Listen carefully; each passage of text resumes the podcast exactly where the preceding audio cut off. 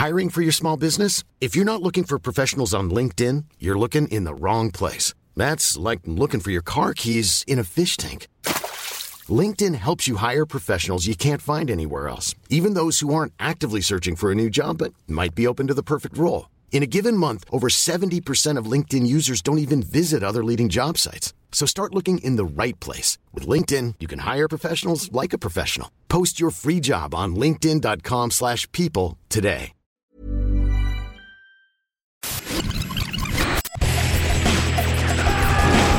Bienvenue dans Stéroïdes, le podcast qui fait l'exégèse des gros bras.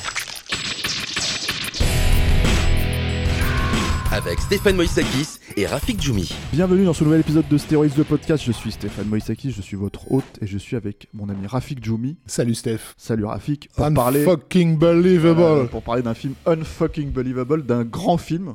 Pour une fois, on parle d'un putain de grand film. Voilà. Vraiment, bon, c'est pas vrai, on a déjà parlé de Congo et de- de- d'autres d'autres grands films comme ça, mais là. Il y, a des fi- il y a des films dans la vie d'un cinéphile, tu vois. Des fois, tu sais pas pourquoi. En fait, tu sais, ça devient le film de ta vie. Ouais.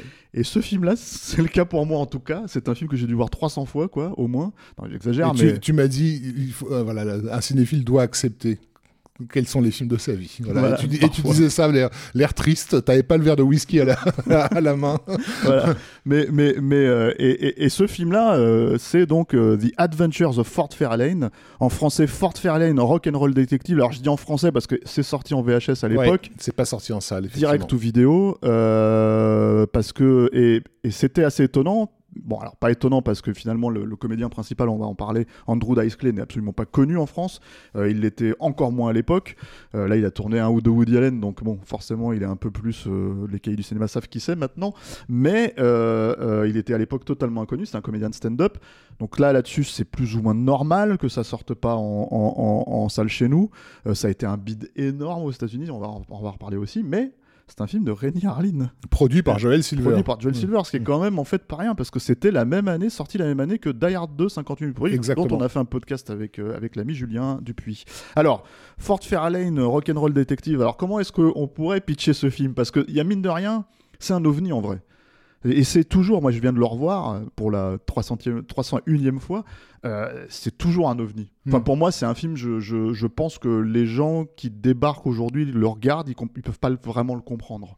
Bah, euh, si, euh, parce que la culture des années 80 a quand même euh, été tellement, comment dire, barbouillée par, par Internet dans tous les, dans tous les coins que finalement, il y a, y a, y a l'idée de. Comme c'est un, un film méta, euh. Fairlane, voilà, qui, qui, qui, qui se, se fout gentiment de la gueule de l'industrie musicale euh, de, cette, époque-là. Donc voilà pourquoi Rock'n- Rock'n'Roll Detective, parce que bah, basiquement, c'est un privé qui ne travaille que dans le milieu, que dans le business euh, discographique donc euh, de, l'époque à Los Angeles. C'est l'équivalent de S Ventura, mais, pour, les, chanteurs et chanteuses.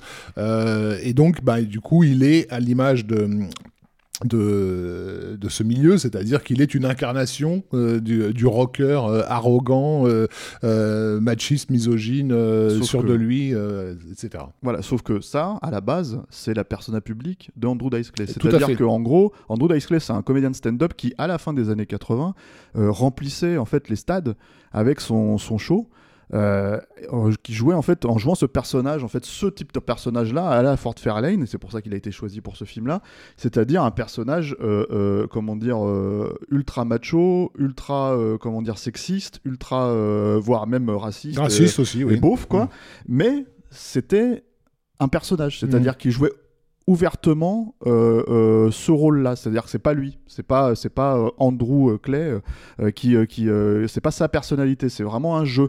Sauf que ce qui s'est passé donc à peu près au moment où le film se faisait, c'est que donc Joel Silver qui est très friand de, de, de de bah, finalement en vrai de, de tentative en fait hein, pour être à fenêtre c'est, pas Kevin Feige quoi hein. Joel Silver il avait une formule certes Mm. mais il essayait beaucoup de choses euh, différentes Euh, ça ça en fait partie hein. Euh, l'année suivante il fera Hudson Hawk euh, avec une partie de l'équipe d'ailleurs notamment je pense au scénariste Daniel Waters Daniel Waters, ouais. mais, mais dans la même approche méta où il s'est dit bah celui-là je vais le réussir cette fois-là et en fait ça s'est planté pareil quoi il est allé chercher ce, ce, ce, ce- ce- stand-up comédien parce que c'était quelqu'un de très populaire suffisamment pour banquer un, gros budget quand même hein, parce que c'est un gros budget Fort Fairlane euh, de la Fox sur cette comédie d'action. sauf que ce qui s'est passé entre temps, c'est qu'il est devenu tellement populaire que le personnage lui a échappé et que tu as une grande partie en fait de son public qui le prenait au sérieux hmm. et qui considérait, puisque le stand-up c'est un peu la problématique du stand-up, hein, on le voit encore aujourd'hui, euh, euh, que quand les comédiens font des blagues et jouent des rôles, c'est considéré comme euh, des vrais commentaires sur la vraie vie.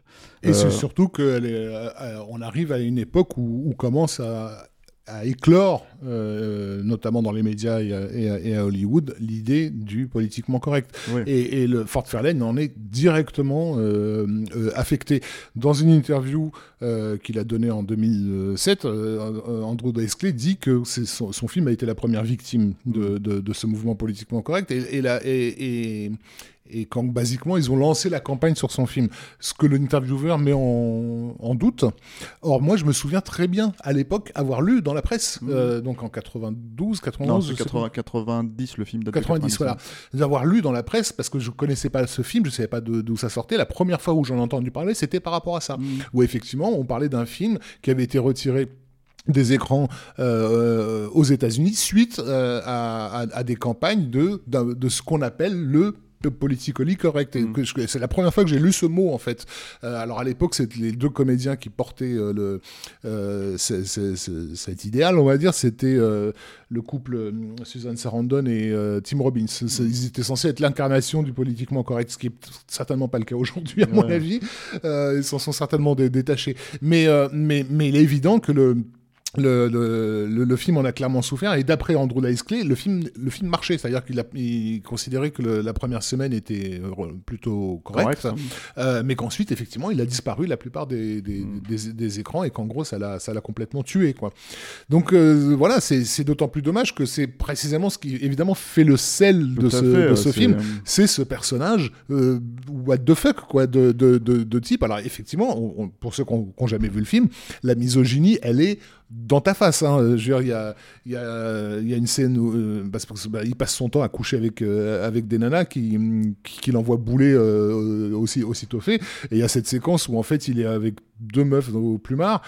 son réveil matin c'est euh, c'est euh, Jimi Hendrix à fond euh, à fond les ballons. Donc t'as les deux pauvres filles qui sont réveillées par une guitare électrique qui défonce la moitié de, l'appartement. hein. deux jumelles voilà.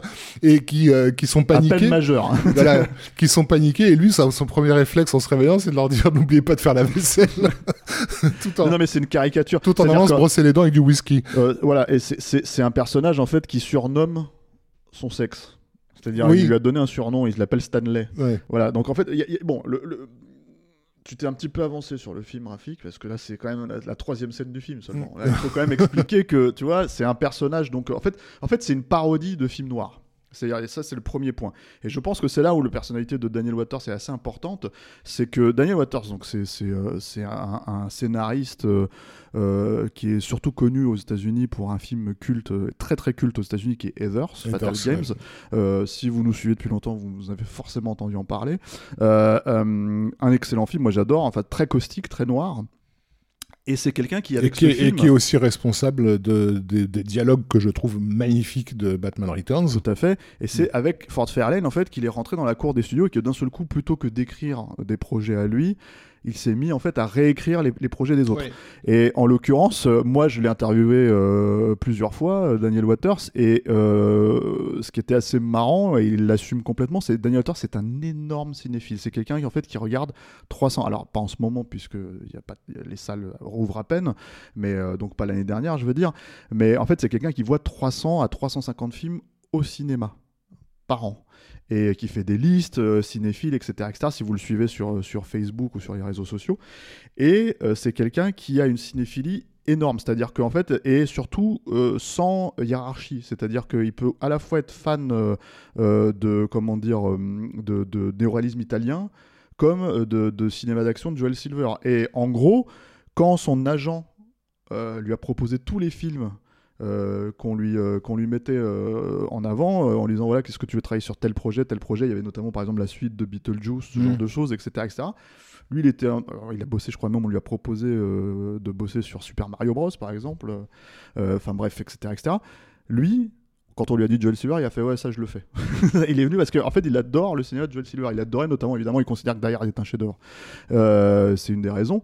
Et en gros euh, quand on lui a proposé ce, ce film Fort Fairlane, c'est euh, euh, comment dire à la base un scénario De James Cap et David Arnott. voilà, qui est relativement sérieux, Hmm.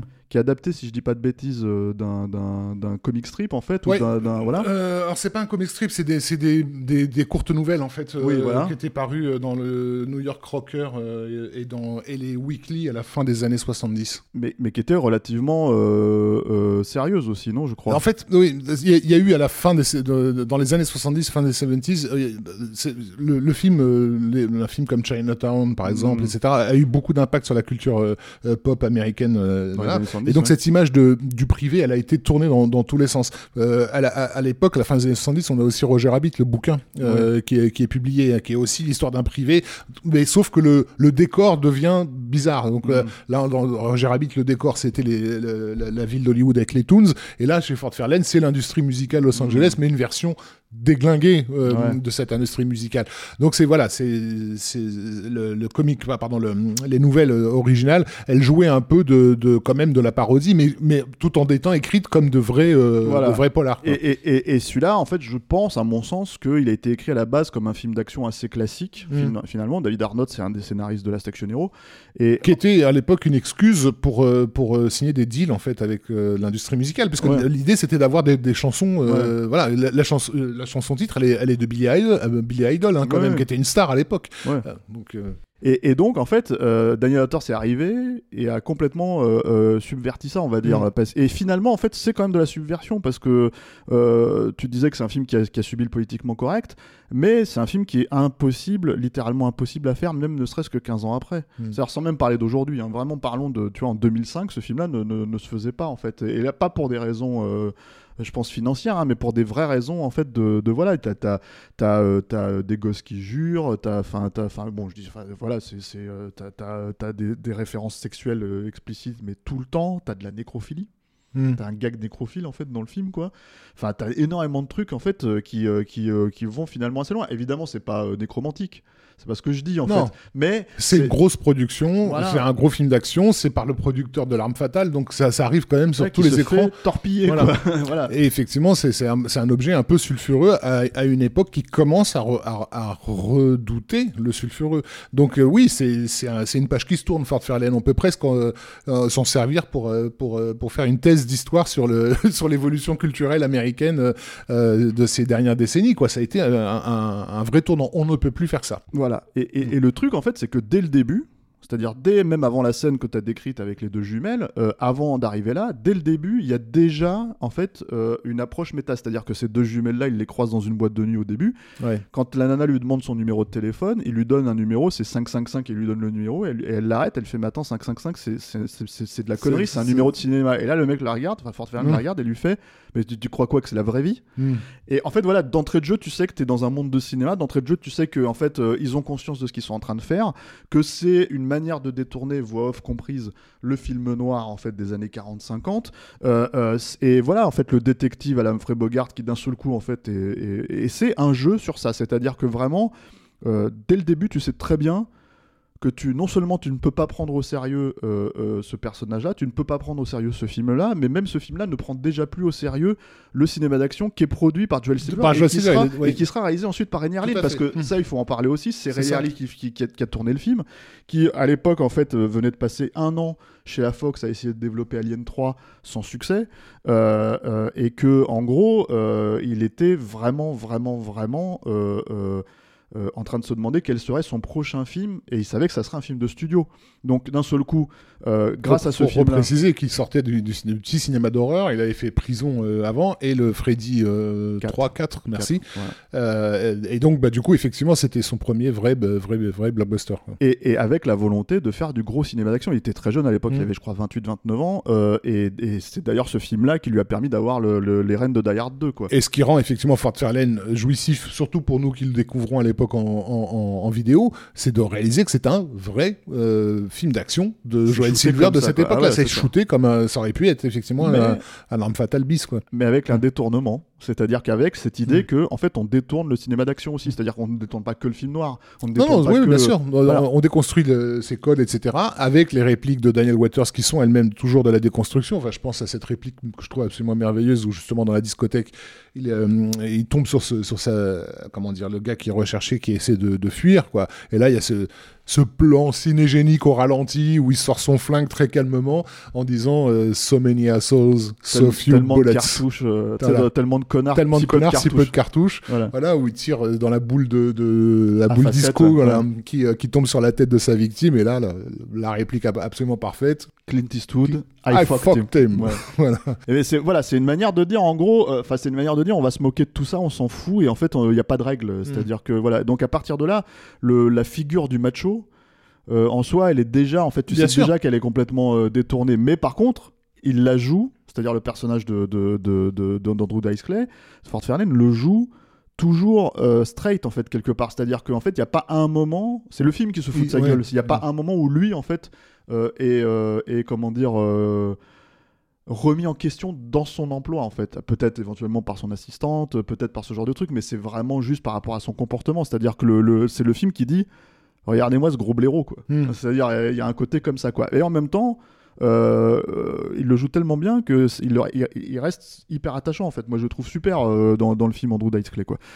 Même, le racisme du, du- du personnage, il est finalement contrebalancé par le fait que se prête au jeu euh, des, des, des, des, vrais représentants de la, de la, de la culture funk de, de, de l'époque. Moi, j'étais ravi parce que on les voyait jamais au cinéma Ouais. de tomber sur Maurice Day, par exemple, Ouais. de, de, de, The Time. Euh, bah après, j'ai bon, il y, a- il y a mon crush d'adolescent qui était euh, E, euh, qui était vraiment ouais. cette femme absolument magnifique et excellente batteuse, soit dit en passage. Voilà, Maurice Day et Sheila E, pour resituer, ils font partie du cercle de Prince en fait. Voilà. hein à l'époque. Voilà, et qui, et qui en fait, enfin, il y a, y, a, y a un rapport euh, euh, amusant. euh, euh, avec euh, avec ce personnage de qui représente effectivement une une beaufrie white des, des années euh, des années 60 ouais et puis, et puis en fait il, il le- Basiquement, il porte, il porte Elvis Presley dans, euh, en, en lui, quoi, si tu veux, et tout, le- et, et- et tout le reste. mais c'est un personnage qui à ses yeux, toute la musique qui est produite à son époque, c'est de la merde. C'est déjà un vieux con, Ouais, en ouais. fait. C'est-à-dire quand il se retrouve en face de Tony Locke, justement, en De fait, Tony qui- Locke, ouais, voilà, ouais. qui fait une, une, une, une apparition, un, un caméo. Euh, il est en train de rapper dans la rue, et l'autre, il lui dit euh, Vous pouvez pas aller me casser les oreilles ailleurs, là, cassez-vous. Et l'autre, il fait Ouais, mais le rap, c'est la musique du futur. Il fait Oui, oui, j'adore, et tout, puis il se casse, tu vois.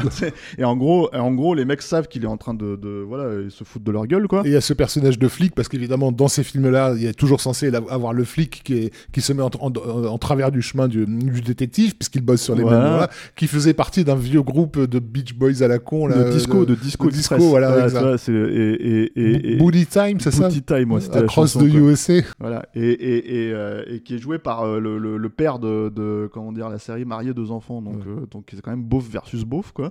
Et en fait, le, le hum, comment dire, euh, Ed O'Neill, je crois, si je dis pas de bêtises, euh, pour son nom, quoi. Et, et en fait, le, truc qui est vachement, je trouve, intéressant, c'est que quand je dis le film se fout de sa gueule à c'est-à-dire que, en gros, par exemple, t'as des scènes d'action à la, à la Joel Silver, t'as par exemple une baraque à Malibu qui se fait sauter, Mm. qui explose en fait, si tu veux, et ils sont là devant, ils se font, ils se font, voilà. Et comme ils ont couru, comme ils sont un peu en sueur, si tu veux, bah, le premier truc que Ford Fairlane fait, c'est qu'il se remet les cheveux avec de la laque et tout, en passant, quoi. Pareil, ils sont en train de chuter du haut du Capital Records, tu vois, voilà. Ouais. T'as un plan, en fait, pour simuler, soi-disant, le, le- La la, chute. chute. avec la caméra qui fait Qui, des, du voilà. 360 degrés sur elle-même et tout. Et en gros, t'as, t'as comment dire, euh, t'as, euh, t'as chaque personnage qui mime, mais euh, de manière outrancière, la chute, tu vois. Ah, en criant, voilà. En criant, et lui, en fait, il est le. Comment t'appelles ça Il est en train de se remettre les cheveux. Non, non, fait, il est en train de dire my hair, my Ouais, hair, et il s'inquiète parce que ses cheveux sont en train d'être décoiffés. Mais oui, bien sûr qu'on est dans la déconstruction, on est dans la citation aussi régulière. Tu disais que Daniel Waters, voilà, gros cinéphile, Ben, du coup, il fait de, de, de, de Fort Fairlane un amoureux de cinéma aussi. Euh, quand il monte sur le toit du Capitole, il, il, il ressort la, la réplique de James Cagney de, ouais. L'Enfer est à lui, par exemple. Voilà. Parce que, Top of the pas- world, man. Ce qui est même en 90 n'est déjà plus commun. euh, dans, Oh, voilà. le- euh, à cette époque-là, peut-être plus aujourd'hui, mais à cette époque-là, le, le- le- pour le coup, le cinéma classique américain était souvent diffusé à Ouais. la télé tard le soir. Sûr, ouais. Et t'as beaucoup, beaucoup, étrangement, hein, même parce que par exemple, euh, chez nous, ça a été perdu en France. voilà. Mais en fait, t'as beaucoup, beaucoup de cinéphiles, en fait, américains jeunes, Mm. qui se sont formés en regardant, En la, regardant la télé. télé, quoi, ouais. Quand tu, tu parlais donc de la maison de Malibu qui, qui, qui explose, euh, donc c'est la, la- la- la- en fait il est il, est, il, il se traballe une espèce de gourde euh, qui s'appelle Zuzu Petals. Bah, rien que le nom déjà, Voilà. c'est un Et- chef-d'œuvre. Et en fait, le, bah, le nom Zouzou Petals, c'est c'est même pas le nom d'un personnage, c'est le nom d'une réplique Ouais. de, de La vie est belle de Frank Capra. Ouais, ouais. Euh, donc oui, donc, le film est, est blindé de, de, de, petites choses comme ça. Euh, et aussi au niveau, au, niveau, au niveau, au niveau musical, il y a plein de petites références. On retrouve des, des gueules qu'on bah, encore une qu'on n'est pas habitué à voir. Euh, Vince Neil de, Motley Crue qui, est- qui, est là, qui, qui- qui apparaît là-dedans. Qui se fait tuer au début, en fait. voilà. C'est-à-dire, c'est le, le truc qui ouvre le- l'enquête, en Ouais. fait. C'était la, la mort d'un chanteur, Bobby Black.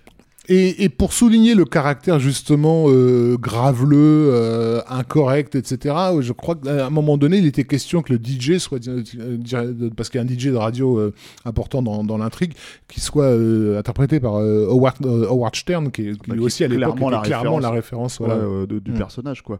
Mais alors, euh, je, je sais pas, encore une fois, là, si la façon de parler du film dont on a de parler, parce qu'on le connaît bien. Est-ce qu'on est donne une bonne idée de ce qu'est le film? Moi je, moi, je pense qu'il y a un truc qui peut donner une bonne idée de ce qu'est le film par rapport à tout ce truc méta euh, de Joel Silver qui se fout de la gueule de son propre cinéma. Il y a une scène hyper bien euh, filmée au sens euh, à la Joel Silver où de, donc euh, il rentre dans, dans son appartement. Euh, on un peu plus tôt dans le film, on lui a offert un koala. Alors on ça sait pas expliquer. pourquoi. C'est-à-dire voilà. qu'en fait, c'est un, détective pour le rock'n'roll, enfin rock'n'roll détective pour les stars de, de- de musique. Et les stars de musique sont tellement excentriques qu'au lieu de le payer avec de l'argent, en fait, elles le payent avec des, des goodies, en fait. Mm. Et en gros, par exemple, euh, euh, les nanas qui qui l'aident au début, elles lui filent une, une montre en or. Euh, euh, Inexcess lui envoie un koala d'Australie, en fait. Et en gros, euh, le koala, ça devient plus ou moins un personnage secondaire euh, euh, que, qui, qu'il garde, en fait. Voilà, qui est un, son petit chien, voilà. voilà, qui est un koala en anim- animatronique. mais, mais voilà. Et donc, tu as effectivement une scène de détournement. Voilà, où il rentre dans son appart qui a été comme en gros visité par les, par les bad guys et, et, et le qui lui laisse un message. et qui laisse un message. Et le message, c'est qu'ils ont pendu son, son koala. Mais la scène, la, la- la façon avec laquelle la- la- c'est mise en scène, je veux dire, c'est vraiment, il faut imaginer le travelling avant avec la musique à la Michael Kamen, quoi, euh, hyper dramatique. Il y a rien de comique dans, dans, dans la séquence. Si ce n'est le koala. Voilà, si tu remplaces le koala par, euh, par, par une jeune fille, c'est vraiment la- l'Arme fatale 2 que tu es en train de mater à, à, à- à ce moment-là. Et c'est ça qui rend le film euh, euh, croustillant, surtout pour les gens qui sont bouffés des films d'action euh, à cette époque. Quoi. Voilà, et, et alors le- ce, ce que j'aime beaucoup aussi, c'est que les mecs ils continuent derrière. C'est-à-dire qu'à un moment donné, quand il se fait attraper par les deux gars, euh, il essaye de se débattre et tu sais, il fait un cri et les deux gars l'attrapent et ils disent c'est le bruit que t'as fait de ton koala quand on l'a fait. donc, en fait, les mecs ils détournent même les punchlines, tu vois. Parce que t'as as tout ce truc en fait de, par exemple, le méchant euh, qui est joué par Wayne Newton, là, qui, qui était un, un- une espèce de crooner, euh, comment dire. à vieille dame là, tu Mm. vois, enfin j'ai envie de dire quoi, beaucoup de masculinité déviante comme, comme j'aimerais bien dire, c'est c'est un grand méchant qui, qui se met à faire des grands speeches et t'as Ford Fairlane qui lui dit ne me donnez pas euh, je suis pas d'humeur en fait pour vos speeches genre don't play the games en fait with me quoi c'est-à-dire Mm. ne jouez pas ne jouez pas à ce jeu-là avec moi monsieur Fairlane et au moment où, où Ford Fairlane lui dit ne fais pas ça le mec le fait et voilà, il y a un- déjà un détournement en 90 en fait de euh, toutes les euh, tous les tropes habituels en Ouais, fait de ouais. ce genre de film quoi, Euh, du grand méchant, de, de comment dire de l'homme de main, le tueur à gages anglais qui est interprété par Robert Englund, Alors, qui prend oui. un accent anglais absolument euh, dégueulasse parce qu'en fait si tu veux tu vois bien que c'est il est pas anglais du tout quoi. Ouais, ouais. Et, euh, et qui joue en fait un, un- bah, en gros il joue Vernon Wells dans Commando quoi c'est-à-dire euh, à plus ou moins quoi tu vois Et, et c'était pas, je crois, c'était pas censé être lui au départ. euh, je, je sais sais plus qui ils avaient, euh, qui ils avaient casté pour pour ce rôle-là, mais en tout cas, Robert Englund a- a- est arrivé en remplacement et c'est Rini Harlin qui l'a qui l'a ramené parce qu'il venait de tourner avec lui le- Freddy, le, ouais, Freddy voilà. en fait, ouais. Mais c'est un des rares rôles, Mais mais le- voilà. de, de Robert Englund en dehors de Freddy à cette époque-là. quoi. clairement, oui. Ouais. Euh, ouais, c'est ça, Smiley, il s'appelle son personnage. Euh, et en Parce fait, qu'il rigole, en fait, il a un Ouais. espèce de rire caractéristique. Là. Bah oui, et quand tu, quand tu réfléchis un peu, tu t'aperçois que c'est l'influence de Sin City, en fait, hein, déjà. Ce, ce type de personnage, de bad guy hyper... euh, Mais ça vient du film Out noir, of hein. this world, quoi, oui. Mais la, la façon avec laquelle il le joue, c'est de manière hyperbolique, tu veux hyper, dire. ouais. hyper comic book, quoi. Mm.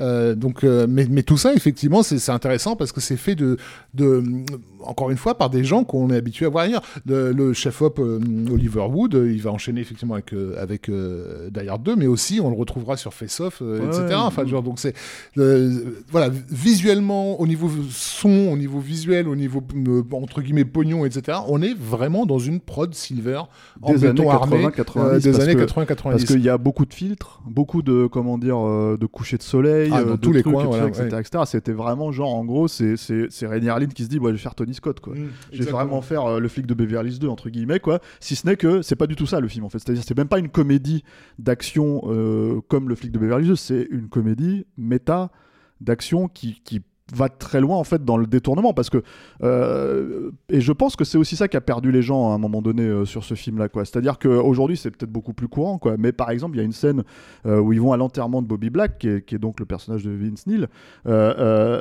qui et en fait à cet enterrement là puisque c'est un cimetière il y a à un moment donné une poursuite en, bagnole hmm. avec Fort Fairlane qui pique un corbillard et dans le corbillard il y a le cadavre d'une bimbo dont on vient de te suggérer qu'elle a été euh, violée par, euh, par euh, comment dire, et c'est un gag, hein, hmm. tu vois, par les deux mecs qui sont censés conduire le corbillard, quoi.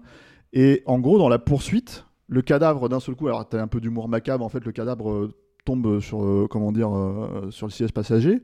Fort Fairlane prend peur et à la fin de la poursuite, quand il plante la bagnole, le cadavre se réveille. Hmm. Et tu te dis, bon, en fait, c'est pur cinéma, pur n'importe quoi, pur. voilà mais hyper ludique parce que fondamentalement tu sais pas où le film peut aller en fait à partir, à partir du moment où tu as ce genre de séquence là ça devient euh, jouissif mais c'est pour ça que je dis que je sais pas si les gens peuvent vraiment comprendre de quoi on parle sans avoir vu le film en fait. Non mais c'est euh, déjà qu'il n'est pas connu en France. Déjà il, reste il reste méconnu. Je pense que la meilleure façon que, ouais, avec laquelle on pourrait euh, peut-être ramener les gens vers, vers ce film-là, je pense que les joueurs de GTA peuvent comprendre ce film.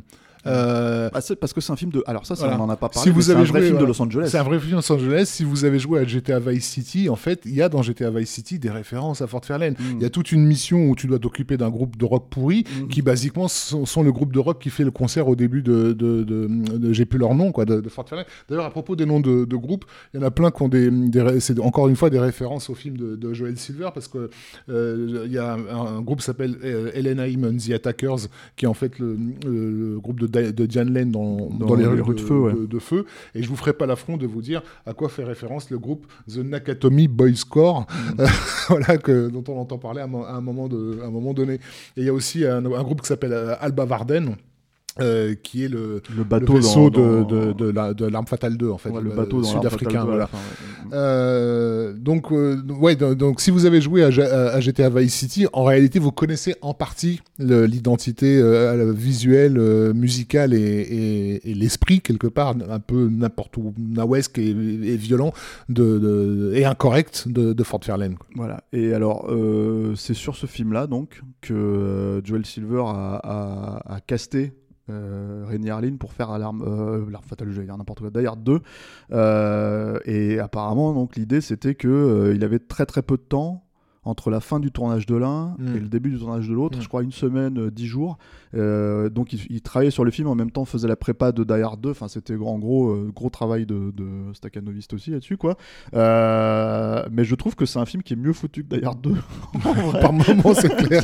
ah, mais vraiment, hein, je trouve que, en fait, tu sens que c'est vraiment le, premier film de studio pour pour René Harlin. Et il s'est dit, je vais tout donner. En je fait. Vais, bien faire. Voilà. Lui, je pense qu'il a pas forcément, c'est-à-dire, ça le fait marrer. Je pense qu'il a compris quand même l'humour du film et tout, mais il le filme tellement pas comme une comédie, tellement mm. comme, un, comme un film d'action presque premier degré, que t'en viens de demander s'il était vraiment totalement euh,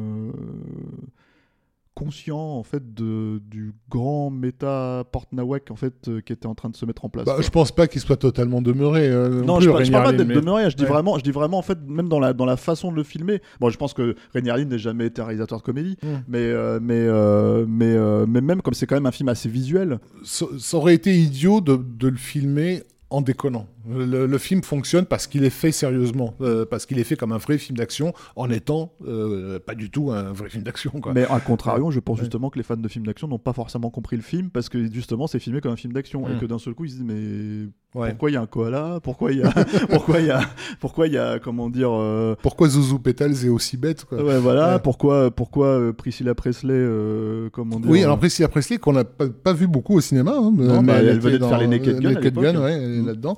Et Lorraine Holly aussi donc qui est le love interest du, du, du film qu'on connaît pour The Mad mm. Number hein, notamment et qui a été la femme de Jim Carrey à cette époque-là. qui est moi je trouve alors outre le look éventuel. Ah c'est le look années 80. outre ce look-là, et que je le trouve magnifique en fait, dans ce mm. est très très belle quoi. Euh, mais même le perso est super attachant parce que c'est presque en fait euh, un personnage un peu pur, euh, tu vois, au milieu de tout ce bordel quoi, mm. parce que juste elle, elle Dieu sait pourquoi elle est amoureuse de Fort Fairlane. oui, il faut aussi préciser, mais ça, on s'en doute. Hein, J'ai cité GTA, etc., qui a un, cynisme euh, débordant dans, dans, le film et que tous les moments où justement on pourrait s'autoriser un petit peu de, de, fraîcheur et de simplicité sont généralement brisés par une réplique ou un truc comme ça. Quoi. ouais, ouais, bien sûr. Bah, de toute façon, il y a déjà, par exemple, il y a ce jeu. Alors, on spoil un petit peu, mais c'est pas très très grave. Mais il y a quand même ce jeu en fait à la fin où Fort Fairlane, il a un flingue. Euh, qui, euh, tu sais, qui a un flingue où tu, tu, fais un mouvement, en fait, il l'a planqué dans sa, dans, sa, dans sa manche. Et quand tu fais un petit mouvement, en fait, c'est, ça, le, ça, le, ça ramène le flingue dans sa main, quoi. Et euh, qui est un truc, je pense, qui vient de Daniel Waters, parce qu'ils ont déjà utilisé ça aussi dans, dans Hudson Hawk avec le, le, maître. le maître d'hôtel des méchants là, qui, qui, a des lames qui sortent de ses mains aussi, quoi. Mm. Et pur truc de série B à la con, quoi. Mais en fait, assez fun parce qu'en fait, du coup, ils en jouent. C'est-à-dire que ce truc ne se déclenche que quand il en a envie, quoi. Ça marche quasiment jamais. Et à la fin, il, quand il se retrouve en face de Robert Englund et qu'il doit faire un combat mano à mano, le truc que tu vois, c'est pour ça que je parle de Commando, hein, c'est la, la, scène finale de Commando, il le toise en lui disant euh, Mais pose ton arme, on va se battre euh, mano à mano. L'autre, en fait, il, accepte. Et là, Fort Fairlane le but avec un, comment t'appelles ça, en faisant sortir son flingue, quoi. Et c'est une démonstration jusqu'au bout du film que le personnage de Fort Fairlane en fait c'est un connard. C'est-à-dire il a pas il joue pas du tout fair play il s'en fout euh, tu vois et, voilà quoi. Et c'est juste qu'il prend les autres pour des abrutis. Il a raison quelque part. Le film lui donne raison puisque c'est des abrutis quoi. Donc c'est assez euh, c'est assez euh, comment dire ouais moi je trouve que c'est mine de rien ça reste un film de studio mais c'est mine de rien assez jusqu'au boutiste finalement dans, dans, dans, sa démarche en fait. Et je pense que c'est une des raisons du bid même si Andrew Dice Clay s'en défendra en disant que ça, a pu marcher, c'est peut-être le cas au début. Je pense que ça n'aurait pas forcément euh, tenu sur la durée ah à l'époque. Mais je pense qu'aujourd'hui, c'est un film qui a beaucoup plus de chances d'être compris pour, pour ce qu'il est réellement, en fait. Totalement. Mm. Comme Hudson Hawk d'ailleurs un autre grand chef-d'œuvre hein, méta euh, du même genre quoi. Bon, je pense qu'on a fait le tour plus ou moins. Bah oui, allez, euh, matez-vous Fort Fairlane. Voilà, c'est tout ce qui reste à pas besoin d'écouter nos conneries. voilà. le, film parle pour lui-même. Très grand film. Merci Rafik. Merci Steph. Merci Alain, merci à la technique. Je le regarde pour pas l'oublier. Euh, merci aux auditeurs, merci aux tipeurs qui, euh, euh, qui, nous soutiennent depuis maintenant quelques mois. pour nous soutenir, vous pouvez aller sur tipeee.com. Tipeee c'est 3e.com et les mots-clés sont Capture Mag. vous pouvez nous retrouver sur les plateformes habituelles hein, de, de, podcast. je pense évidemment à Acast, c'est notre plateforme principale pour le flux RSS. Mais évidemment sur Apple Podcast, sur Google Podcast, sur SoundCloud, sur YouTube aussi. On fait des vidéos. Hein. Normalement, Fort Fairlane aurait dû être une vidéo. Mais Rafik m'a pris par les sentiments et je me suis dit, bon, on verra peut-être un jour, je pourrais quand même faire la vidéo de Fort Fairlane. Quoi. Euh, je voulais faire une vidéo sur le méta en fait, moi c'était mon, idée euh, principale.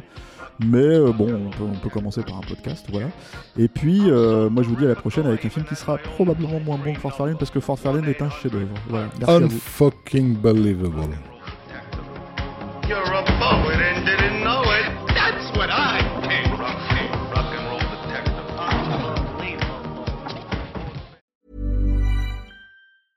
Mom deserves the best, and there's no better place to shop for Mother's Day than Whole Foods Market. They're your destination for unbeatable savings, from premium gifts to show-stopping flowers and irresistible desserts. Start by saving 33% with Prime on all body care and candles. Then get a 15-stem bunch of tulips for just $9.99 each with Prime. Round out Mom's menu with festive rosé, irresistible berry chantilly cake, and more special treats. Come celebrate Mother's Day at Whole Foods Market.